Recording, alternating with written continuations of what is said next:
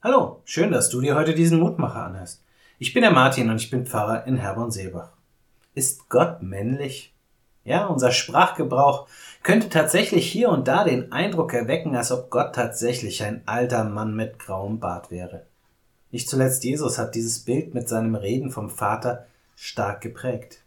Und ja, dieses Bild hatte ganz ohne Frage verheerende gesellschaftliche Auswirkungen.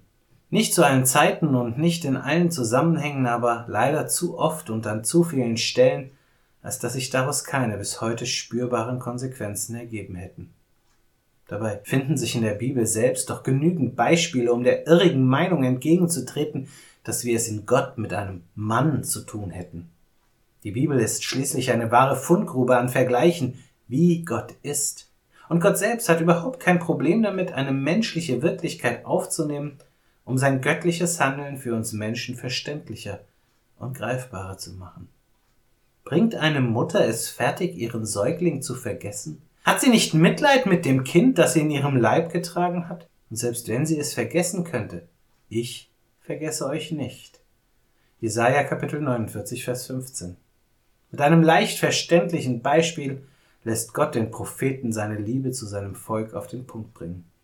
Denn ihm geht es nicht darum, wer oder was das ist, was sich hinter dieser Bezeichnung Gott verbirgt, sondern darum, uns verständlich zu machen, dass wir auf diese Kraft, auf diese Energie, auf dieses Sein vertrauen dürfen.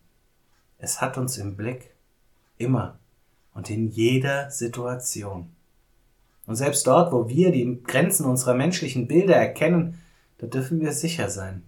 Er gibt uns genau das, was wir uns aufgrund dieses oder jenes Vergleiches erhoffen. Dann ist er die Mutter, die ihre Leibesfrucht niemals vergessen würde. Dann ist sie der Vater, der voller Liebe und Hingabe auf seine Kinder schaut. Dann ist Gott die Liebe, die wir uns so sehr wünschen.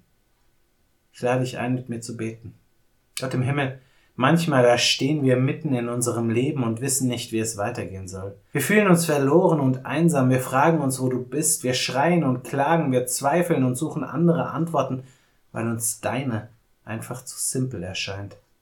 Doch du begegnest uns mit Liebe, mit deiner Liebe, die all unsere menschliche Liebe übertrifft. Du schenkst uns einen Raum, in dem wir leben dürfen und können. Du begleitest uns durch die Täler und über die Berge unseres Lebensweges. Du drängst dich nicht auf, und bist doch da, heute, morgen und an allen Tagen bis in Ewigkeit. Danke. Amen. Auch morgen gibt es an dieser Stelle wieder einen neuen Mutmacher. Für heute wünsche ich dir nun einen guten und gesegneten Tag. Bleib gesund, aber vor allem bleib behütet.